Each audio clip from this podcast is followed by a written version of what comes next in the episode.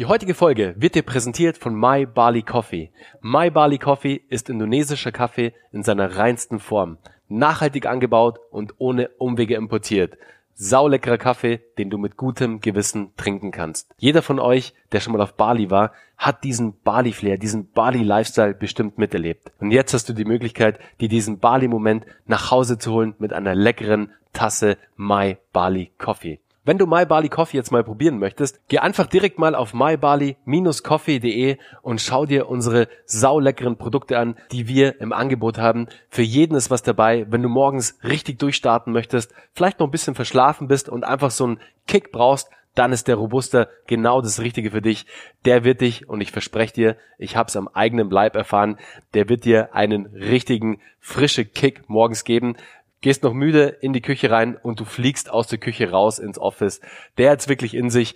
Natürlich unsere ganzen anderen leckeren Sorten, wie der Tiger, Mandeling, Lintong, Balistar und der teuerste Kaffee der Welt, der Kopi Luwak, alle bei uns im Online-Shop verfügbar. Der ein oder andere von euch hat's mitbekommen. Uwe und ich, mein Partner von Karlem und von Grafenstein, wir haben uns bei My Bali Coffee beteiligt und sind jetzt auf der gemeinsamen Reise mit dem Gründer Sascha Bayo Handoyo, My Bali Coffee in Deutschland groß zu machen und dir einfach als Konsumenten eine Alternative zu den großen Kaffeekonzernen zu bieten. Weil My Barley Coffee hat eine Mission. Nicht nur das Thema Direct Trade wirklich stark zu etablieren, also wirklich vom Bauern vor Ort den Kaffee zu beziehen und dadurch natürlich für bessere Lebensbedingungen in Indonesien sorgen zu können, weil das Geld direkt zu dem Händler, zum Bauern geht und nicht über einen Mittelsmann, nicht über Umwege. Wir machen kein Fairtrade, kein Bio etc., sondern wir machen wirklich den Handel direkt mit den Bauern vor Ort in Indonesien und haben dadurch natürlich ganz andere Möglichkeiten, die Familien vor Ort zu unterstützen. Zudem sind wir sehr engagiert mit unserer My Bali Beach Cleanup Mission, dass wir die Strände Balis vom Plastikmüll befreien und hier mit der lokalen Bali-Bevölkerung zusammenarbeiten. Denn jeder von euch, der vielleicht schon mal zur Regenzeit auf Bali war, weiß genau, von was ich spreche.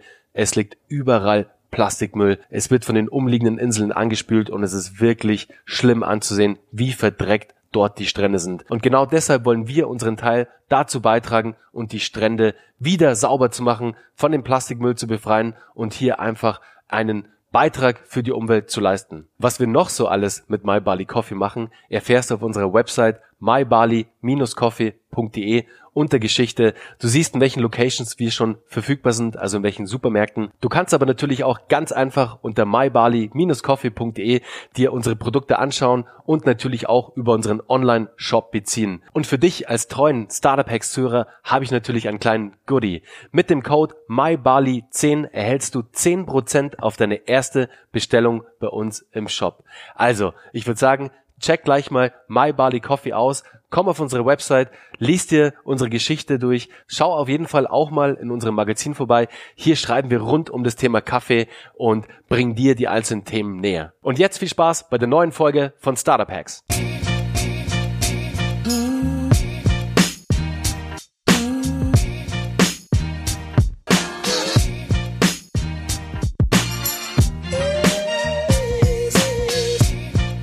Herzlich willkommen zu einer neuen Folge von Startup Hacks.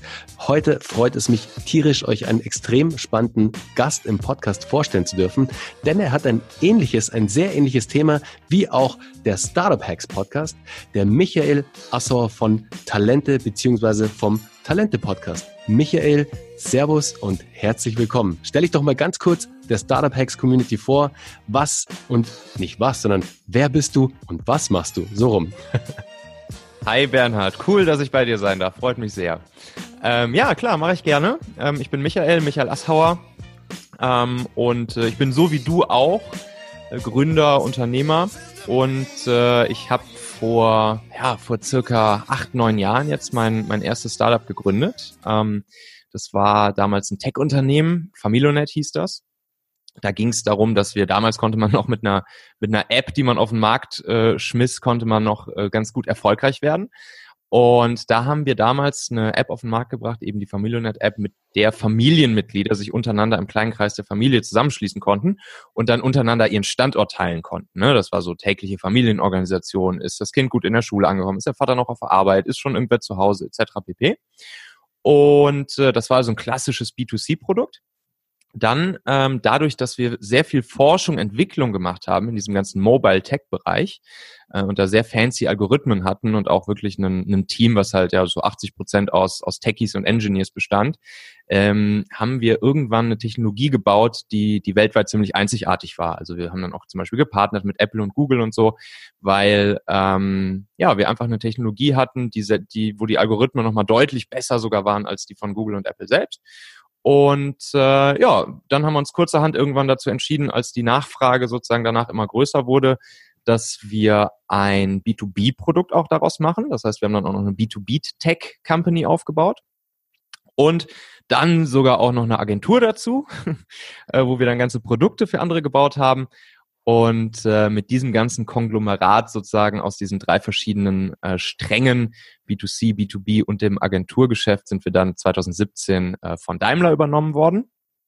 Und dort habe ich jetzt die letzten beiden Jahre ähm, bei der Now Family verbracht. Das werden viele wahrscheinlich noch kennen, so auch ähm, das, was früher Drive Now beziehungsweise Car2Go, MyTaxi etc. pp war. Und äh, ja, gleichzeitig äh, habe ich auch wieder mein neues Baby gegründet und das ist genau das, was du gerade schon angesprochen hast, nämlich die Talente-Plattform. Also auf talente.co, da gibt es ein Online-Magazin, es gibt den Talente-Podcast, also gerne auch einfach mal im Podcast-Player Talente suchen, dann findet ihr mich direkt.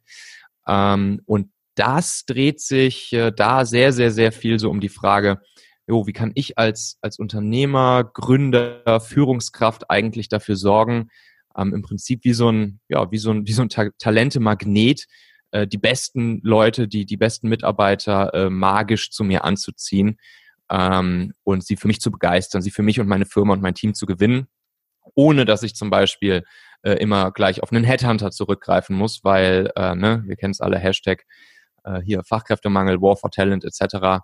Ähm, es ist nicht leicht, gute Leute zu finden, ich kenne das selbst, aber mit so ein paar Hacks äh, bin ich sehr, sehr, sehr stark der Meinung, dass es jeder sehr gut hinkriegen kann. So, und das mache ich heute. Super spannend, Michael. Ich würde, bevor wir jetzt auf Talente zu sprechen kommen, nochmal ganz gerne, ganz kurz auf deine History kommen, und zwar mhm. zu Familionet. Mhm. Sag mal, wie habt ihr, wie habt ihr losgelegt damals, als ihr die Company gestartet habt, als ihr die App programmiert habt? Wie viele Leute wart ihr? Habt ihr eine mhm. Finanzierung eingesammelt oder habt ihr es gebootstrapped gemacht? Mhm. Wie kam es dann, wie kam es zur Zusammenarbeit und vor allem dann zum Exit mit Daimler? Ich glaube, mhm. das interessiert euch auch sehr, liebe Zuhörer. Sag uns doch da einfach mal, wie das alles so bei dir damals funktioniert hat. Ja, sehr gerne. Ähm, Im Prinzip haben wir die Company damals relativ blauäugig und grün hinter den Ohren aus dem Studium heraus gegründet. Also ich habe ähm, ich hab meinen mein Mitgründer äh, Hauke im Studium kennengelernt und äh, war vorher ähm, einerseits bei Philips, einmal im Konzern, habe ich das Konzernleben kennengelernt und danach war ich einmal im Startup, auch als Werkstudent äh, und habe da die Startup-Welt kennengelernt. Das war damals bei Adventure, die gehören mittlerweile ja zu EY. Und ähm, ja, dann habe ich für mich erkannt, okay, Startup-Welt ist das, was mir gefällt, wo ich Bock drauf habe und ähm, habe dann im Studium eben Hauke, meinen Mitgründer, kennengelernt. Ähm, wir sind dann losgezogen mit, mit dieser Idee. Damals war es so, dass es in den USA gab es schon einen sehr, sehr großen Player in diesem Feld, ähm, Family Mobile Locating App im Prinzip. Ähm, und hier war das noch to total unbekannt. Also, dass man jetzt irgendwie seinen Standort auf dem Handy teilen konnte, das ist ja jetzt hier auch äh, klar kennen wir jetzt alle von WhatsApp etc., aber das ist damals 2011 war das halt noch nicht der Fall. Und ähm, dann sind wir damit losgezogen, haben ähm, dann noch einen Techie-Mitgründer gesucht, über einen gemeinsamen Freund an unseren Mitgründer David kennengelernt und zu dritt haben wir das Ding dann auf die Beine gestellt. So, und ähm, glücklicherweise konnten wir dann auch schon direkt von Anfang an einen Business Angel davon überzeugen, äh, bei uns zu investieren. Das waren damals die ersten 50.000 Euro, die er in uns rein investiert hat. Das war ein japanischer Business Angel sogar. Und ähm, ja, mit den ersten 50.000 Euro konnten wir dann unseren ersten Mitarbeiter bezahlen. Ähm, der uns eine iOS, eine erste Version der iOS-App damals gebaut hat. Und äh, wir drei Gründer haben uns natürlich noch nichts bezahlt. Und ähm, es ging bei meinem Mitgründer David sogar so weit, dass er ähm, in unserem, ja, beziehungsweise wir hatten keinen eigenen, äh, kein eigenes Büro damals. Wir haben in, in so einer Abstellkammer von einem befreundeten Unternehmer unsere Laptops aufgebaut. Und David musste dann sogar sein, sein, seine Wohnung kündigen äh, und hat dann da eine Zeit lang wirklich ein halbes Jahr oder so unter dem Konferenztisch im Meetingraum gepennt. Ach krass. Ist dann, okay. Tag, ist dann tag, tagsüber immer äh, gegenüber ins Altenheim zum Duschen gegangen oder im Fitnessstudio zum Duschen gegangen. äh, auf jeden Fall eine, eine sehr, sehr spannende Zeit. Und ähm, ja, dann hatten wir den ersten Prototyp ähm, gebaut und mit diesem ersten Prototyp konnten wir dann auf größere Finanzierungsrunde gehen. Wir haben dann insgesamt ähm, zwei oder drei weitere Finanzierungsrunden gemacht. Äh, wir haben insgesamt so gut zwei Millionen Euro an Venture Capital eingesammelt. Und ähm, ja, dann wurde es immer mehr. Zu Höchstzeiten hatte unsere Firma so ähm, knapp 30 Mitarbeiter. Wie gesagt, hauptsächlich Engineers und Techies. Ähm, und die App hat dann, ähm, die gibt's übrigens immer noch, ähm, und aktuell hat sie so ungefähr zweieinhalb Millionen User auf der ganzen Welt. Also ähm, wir, ähm, genau, unsere größten Länder neben, neben Deutschland und im deutschsprachigen Raum waren äh, vor allen Dingen dann noch äh, USA und Indien und Brasilien und die Türkei. Das waren so die unsere größten Märkte. Und, Michael, ganz äh, kurz, ich hake mal ganz kurz ein, was ja. mich auch interessiert und ja. wahrscheinlich auch die Zuhörer. Wie war denn dann die Zusammenarbeit mit den VCs für euch? Also mhm hat es euch, also hat es euch irgendwie in irgendeiner Art und Weise in eurem Tagesgeschäft behindert? Weil man kennt es natürlich auch oft, mhm. weißt du, wenn du jetzt irgendwie sogar, wenn du mehrere Kapitalgeber hast und die alle ihre Reportings wollen etc., da brauchst du ja fast dann eine Person, die sich wirklich nur um Investor Relations etc. kümmert. Mhm. Und oft kann ja sowas auch bremsen. Oft können dich VCs ja auch ausbremsen. Der Trend kommt auch mit den ganzen Zebras mit den Zebras sozusagen, also mhm. weg von den Unicorns hin zu den Zebras, die halt was Nachhaltiges, Eigenes aufbauen wollen und nicht mhm. the next big thing werden wollen und mit Absicht kein Venture Capital einsammeln, weil sie halt unabhängig sein wollen. Wie war das für euch? Ja, ja, das ist ein sehr, ähm, sehr berechtigter Punkt und ähm, auch ein sehr, sehr, sehr wichtiger Punkt, wo man sich als als Gründer, Unternehmer auf jeden Fall darüber bewusst sein muss. Da gibt's eine kleine Anekdote dazu. Das war dann in unserer ersten größeren Finanz, das war dann würde man sagen so die Seed-Finanzierungsrunde nach dem Was Business habt ihr eingesammelt? Was habt ihr geraced? Äh, das waren glaube ich damals so 150.000, die wir dann mhm. eingesammelt haben. Und äh, da war ein VC mit dabei, der auch der Lead-Investor war ähm, in der Investorenrunde, ähm, der äh, hatte schon eine recht, recht detaillierte Vorstellung davon, wie das Produkt sich weiterentwickeln sollte. Also er meinte es natürlich nur gut und das muss man natürlich auch so sagen. Er hat das Produkt halt selber in seiner Family benutzt und hat, fing dann aber an, ja, hier an dieser Einstelle, da hätte er gerne da die Möglichkeit, irgendwie Funktionen zu filtern oder sowas. Darum ging es halt. Und dann hat er halt, ähm, hat er halt ziemlich klar gesagt, baut doch da so eine Lasche ein. Weiß ich, das war immer diese Lasche, war immer das Thema ähm, baut doch da so eine Lasche ein, die man so runterziehen kann und wo man dann filtern kann. Das heißt, er hat im Prinzip sich nicht nur um das Was Gedanken gemacht, sondern auch um das Wie, wie wir so eine Funktion einbauen sollten. Und jetzt weiß natürlich jeder, der sich ansatzweise so ein bisschen mit Produktentwicklung, UI, UX etc. auskennt, dass, äh, dass, diese, dass dieses Wie ein ganz heikler Punkt ist und, und das natürlich auch erstmal sozusagen erforscht und geresearched werden muss, äh, wie man jetzt das, das am Ende umsetzt, dieses Nutzerbedürfnis zu befriedigen. So, auf jeden Fall hat er uns dann äh, reingeschrieben in die Beteiligungsverträge als ein Milestone äh, für die zweite Tranche, der Auszahlung des Venture Capitals, ähm, dass diese Lasche eingebaut werden. und, und dann ja, hatten wir halt den Salat, weil ähm, da, daran hing die zweite Tranche, daran hing die Zukunft unserer Firma. Und wir hatten dann halt wirklich unser gesamtes Team paar Monate, ich weiß nicht, drei, vier, fünf Monate daran sitzen, diese blöde Lasche einzubauen. Come on. Obwohl wir halt wussten, dass diese Lasche eigentlich nicht das ist, was jetzt am Ende wirklich das Ausschlaggebende ist, um, erstens hätten wir es wahrscheinlich anders gelöst, zweitens, um den Laden erfolgreich zu machen. Ähm, so, aber, ne, und das ist halt so ein, so ein klassisches Beispiel davon, äh, wie zu viel direktes Einmischen von einem VC dich dann eben auch bremsen kann. Und gleichzeitig ist es auch ein Mindset-Thema. Ne? Also das ist auch was, was ich dann erst auch viel später so richtig verstanden ähm, hatte. Eigentlich ab dem Moment, wo du einen, einen, äh, einen Investor bei dir in der, in der Firma, wo er investiert hat, wo er Mitgesellschafter ist, äh, ab dem Moment hast du als Gründer eigentlich die Hosen an. Als, als Gründer, Geschäftsführer, klar, es gibt, äh, was weiß ich, natürlich irgendwelche äh, Sperrklauseln und, und hier zustimmungspflichtige Geschäfte etc. pp. Aber im Prinzip hat ab dem Moment, wo die Kohle des Investors auf deinem Konto liegt, hast du hast du die Hosen an und kannst im Prinzip auch sagen, wo es lang geht und der Investor ist von dir abhängig und nicht mehr andersrum. Das, das ändert sich halt genau in dem Moment des Notartermins, äh, sozusagen die, ähm, die gegenseitigen Rollen. ähm, beziehungsweise ab dem Moment, wo die Kohle bei dir auf dem Konto liegt. Und in, in der Retrospektive hätten wir dann natürlich auch einfach mit viel, viel mehr Eiern reingehen können und, äh, und sagen können, ey, hör mal, diese Lasche, die ist kompletter Blödsinn, äh, lass das mal lieber anderen, anders lösen, das Thema. Ähm, aber klar, so als, als kleiner, junger, unerfahrener Gründer denkst du natürlich noch, oh, das ist hier der große Investor, der hier irgendwie dafür sorgt, dass die Party hier weitergeht. Und äh, ja, also es ist auch ein Mindset-Thema. Und insgesamt würde ich auch sagen, ich würde heute immer versuchen, eine Company zu bauen, die äh, unabhängig von Investoren ist und die, die ich bootstrappen würde und wo ich dann der alleinige ähm, Herr der ganzen Geschichte bleibe und tun und lassen kann, was ich will. Also das, das ist mir dann schon auch wichtig, ja. Amen. Amen.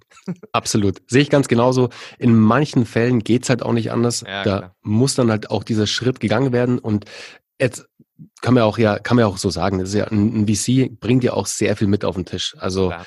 da, da passiert ja auch ganz viel sehr, sehr, sehr Positives. Es kommt dann immer darauf an, wie halt dein Geschäftsmodell ist, was du vorhast, etc. Mhm. Also das ist dann am Ende auch jeden selbst überlassen, welchen Weg er geht. Nur eins wohlgemerkt, ähm, bis die Kohle mal auf dem Konto ist, fließt sehr viel Wasser die Isar runter. Ja, auf jeden Fall. Ganz klar. Die Zeit gilt es dann zu überbrücken. Naja, Richtig. okay. Jetzt sozusagen aus der Vergangenheit ähm, stehen wir auf und sind in der Neuzeit, sind im Hier und Jetzt, lieber Michael. Talente. Was Jo. geht bei Talente? Erzähl mal ein bisschen was. Jo, Talente. Ähm, ich habe ich hab selbst das ja am eigenen Leibe erlebt, eigentlich jetzt so die, die letzten, wie gesagt, acht, neun Jahre des Unternehmer-Gründerdaseins, sowohl in unserem Startup als auch bei allen anderen Unternehmern, Startups etc., mit denen ich so spreche, als auch bei größeren Unternehmen, als dann natürlich am Ende auch bei Daimler und äh, Movil und der Now Family. Jedes Unternehmen struggelt halt damit, ähm, die guten Leute für sich zu gewinnen, die guten Leute für sich zu begeistern ähm, und äh, sie bei sich reinzuholen. So, ne? Wie gesagt, Hashtag War for Talent, Fachkräftemangel etc. Wir kennen alle die Buzzwords. Ähm, was dann halt passiert ist, entweder ähm, ja, werden wird eine interne Recruiting-Abteilung aufgebaut oder natürlich es werden Headhunter gebucht. Ähm, so, und wenn man sich das einmal anguckt, wenn man sich einmal anschaut, wie krass die Headhunter-Industrie in den, in den letzten zehn Jahren gewachsen ist, das ist halt fast ein exponentielles Wachstum.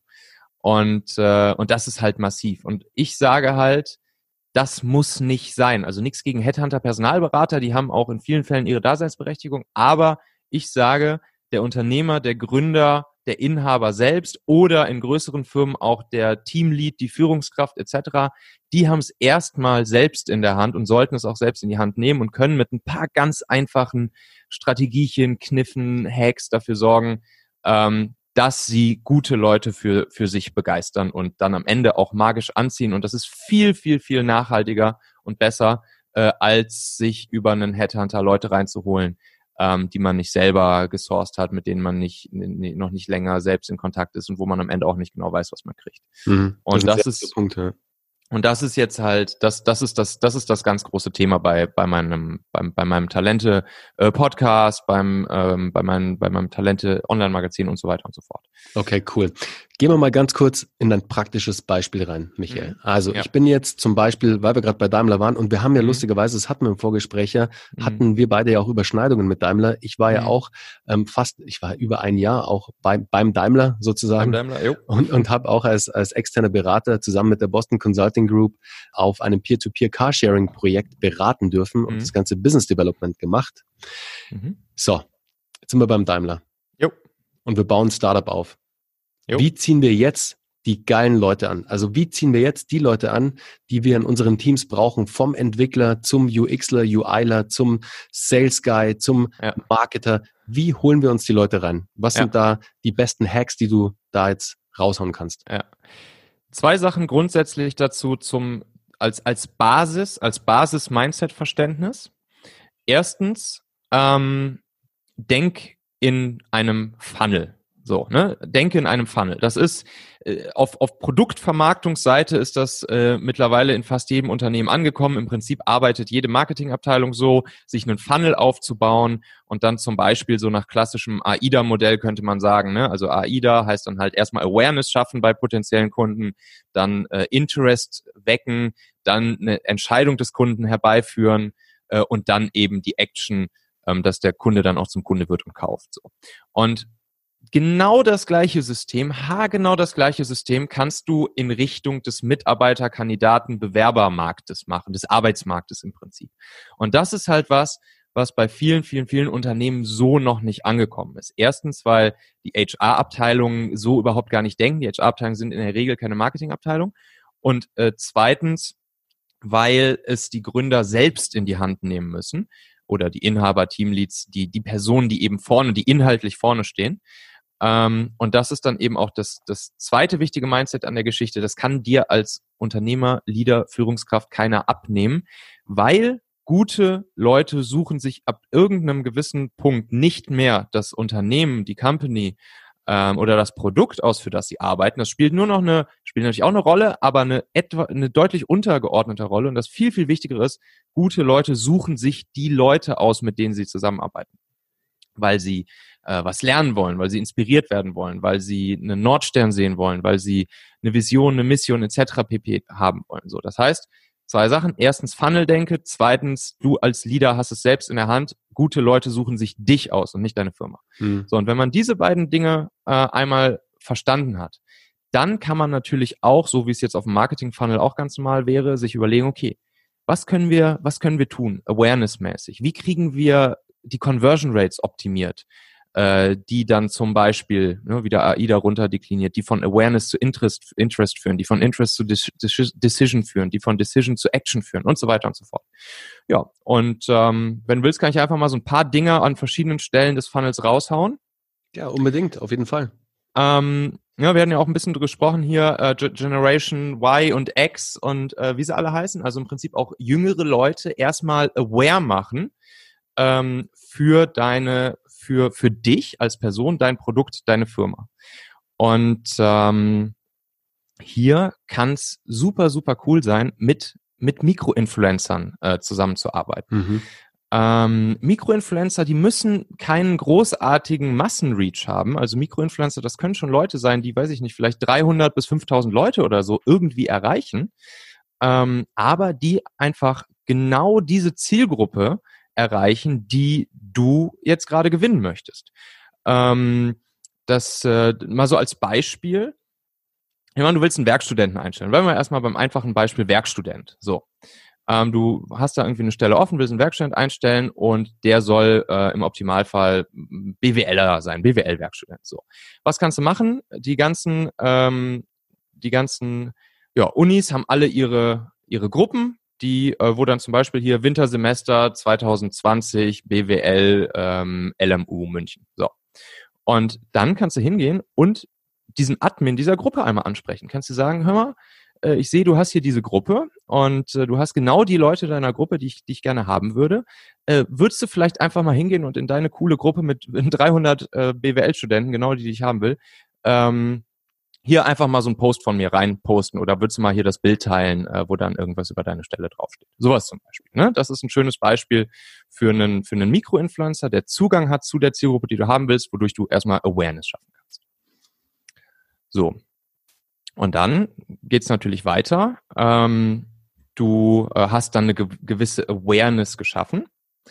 Und dann, wenn es einzelne Leute interessiert, was sie da von dir gesehen haben, von dir oder deiner Firma, dann werden sie sich natürlich weiter erkundigen. Dann gucken sie sich erstmal an, okay, was ist das hier? Ähm, was ist das für eine Firma? Was ist das für ein Typ? So, ist das überhaupt was für mich? Könnte das, könnte das was Spannendes sein? Und das müssen jetzt natürlich nicht nur Werkstudenten sein, sondern das ist dann später ganz genauso bei, bei, äh, bei auch Fulltime-Positionen etc.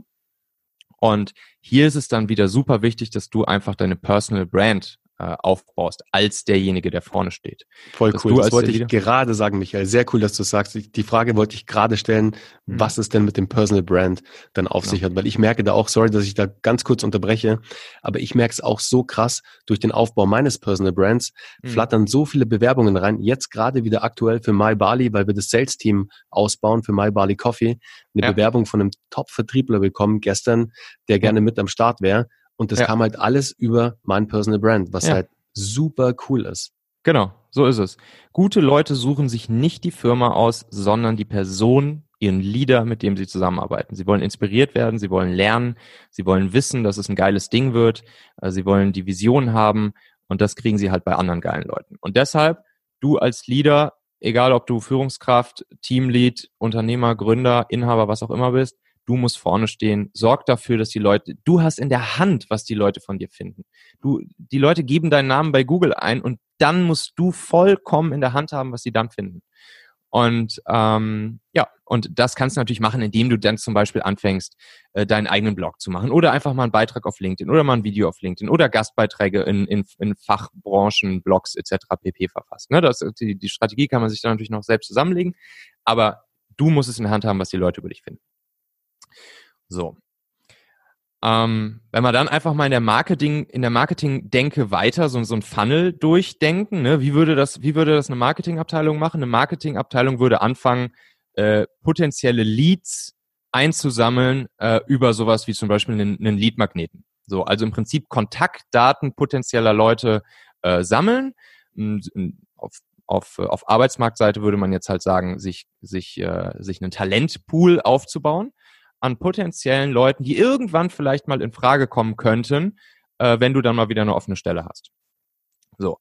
Und äh, da kann man auch das wieder eins zu eins übertragen, wie vom, vom klassischen äh, Online-Marketing. Ähm, Du kannst zum Beispiel auch für bestimmte Jobs, für bestimmte Positionen, für bestimmte Ausschreibungen kannst du eine, eine geile Landingpage bauen, wo du mit coolem Content einmal er erzählst, worum es da geht. Du kannst ein Video von dir einbauen, du kannst ein Video vom Team einbauen, du kannst irgendwie, was weiß ich, coole Produktsamples rausschicken, was auch immer. Irgend so ein Lead-Magneten, ne, sagt man dann ja im Online-Marketing, dass, äh, dass einfach die Leute sich anfangen für dich zu interessieren und natürlich im Optimalfall ihre Kontaktdaten bei sich eintragen. So, äh, bei dir eintragen. Wenn du das dann noch, wenn du das dann noch einen Step weiter gehst, dann kannst du darauf sogar noch so ein Reverse Recruiting Funnel aufbauen. Ne? Also stell dir mal vor, du hast jetzt gerade eine offene Stelle, du fängst an, die potenziellen Leute ähm, anzusprechen. Kannst du zum Beispiel, wenn du jetzt irgendwie ähm, Facebook, Insta, LinkedIn Ads äh, schaltest, kannst du ja sehr, sehr genau targeten auf die Leute, die du gerne hättest. Dahinter, wenn die Leute auf die, auf die Ad klicken, dann machst du dahinter eine, eine Landingpage, ähm, wie gerade beschrieben, die, die die Leute ein bisschen aufheizt und, und äh, Bock auf die Geschichte macht.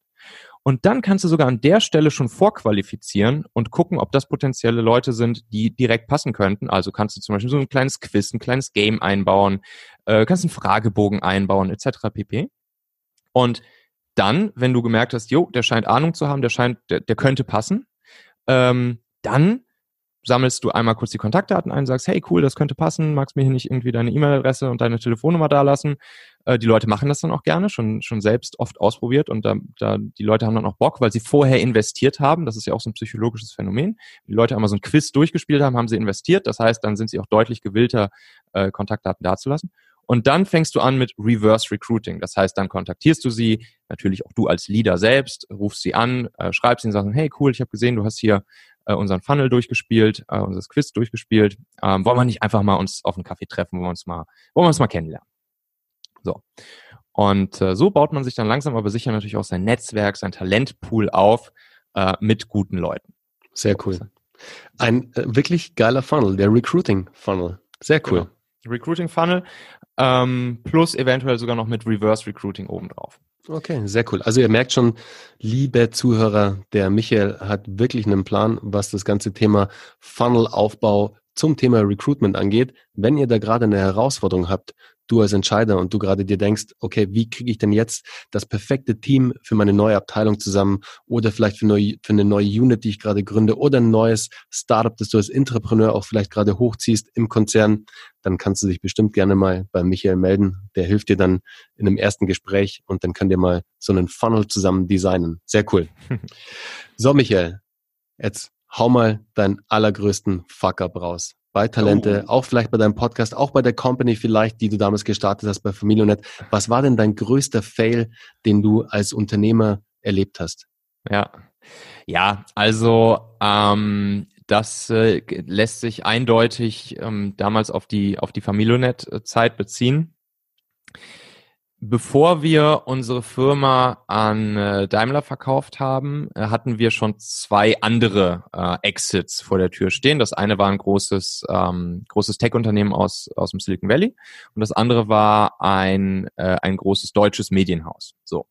Und ähm, das Verrückte war, dass beide dieser, dieser äh, Exits, die wurden jeweils wirklich ein halbes Jahr lang verhandelt. Herrscharen von Anwälten äh, haben sich über die, über die Verträge äh, Tag und Nacht die, die Köpfe zerbrochen. Alles war, war fertig. Nach Monaten lang wurde sich geeinigt.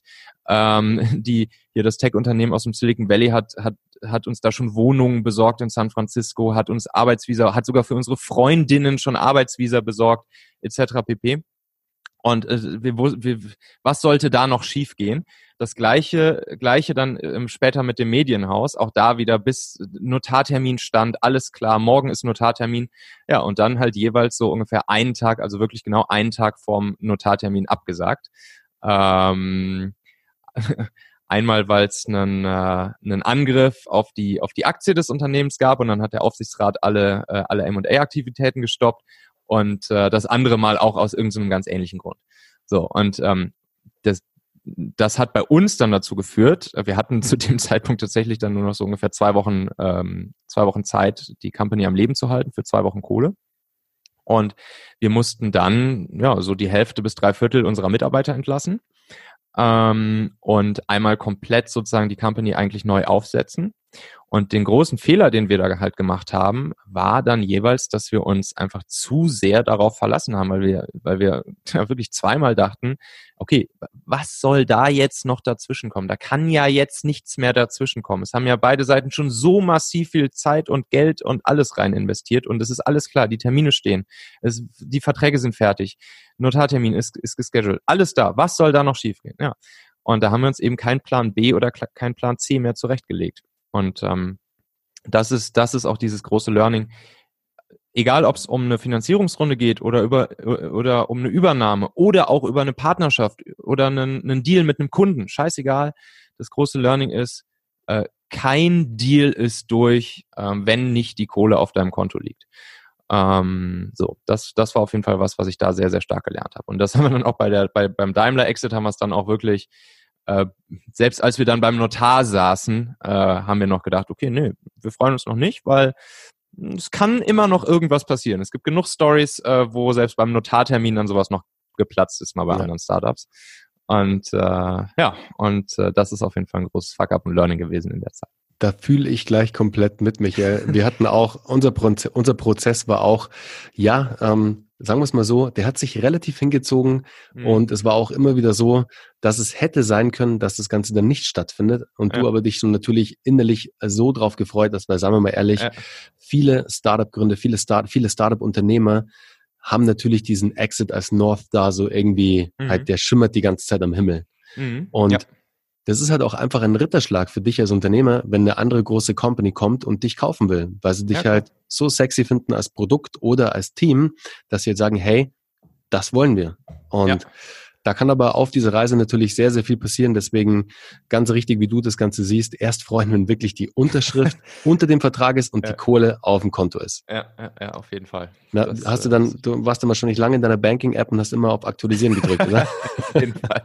Es hat so, es hat so, es hat so wirklich, dann dauert es ja nochmal so, ne, wenn Notartermin durch ist, ich glaube, es hat dann ja nochmal so, pff, vier Tage oder so gedauert, bis die Kohle da ist. Also es ging sogar, ich, ich hätte das sogar eigentlich, das ging dann vergleichsweise äh, natürlich der Na im, im Nachhinein gefühlt recht fix. Ähm, ich hätte wahrscheinlich vorher gedacht, okay, das dauert jetzt auch nochmal drei Monate. Aber ähm, nee, das ging tatsächlich vergleichsweise schnell. Ja. Sehr cool. Hey, Michael, es war echt ein super cooles Gespräch. Wir kommen jetzt auch langsam zum Ende.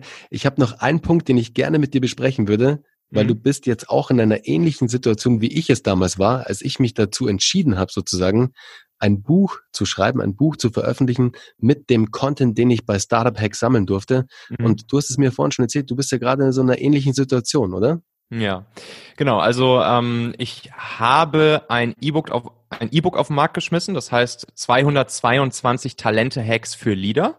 Sehr Und empfehlenswert, by the way.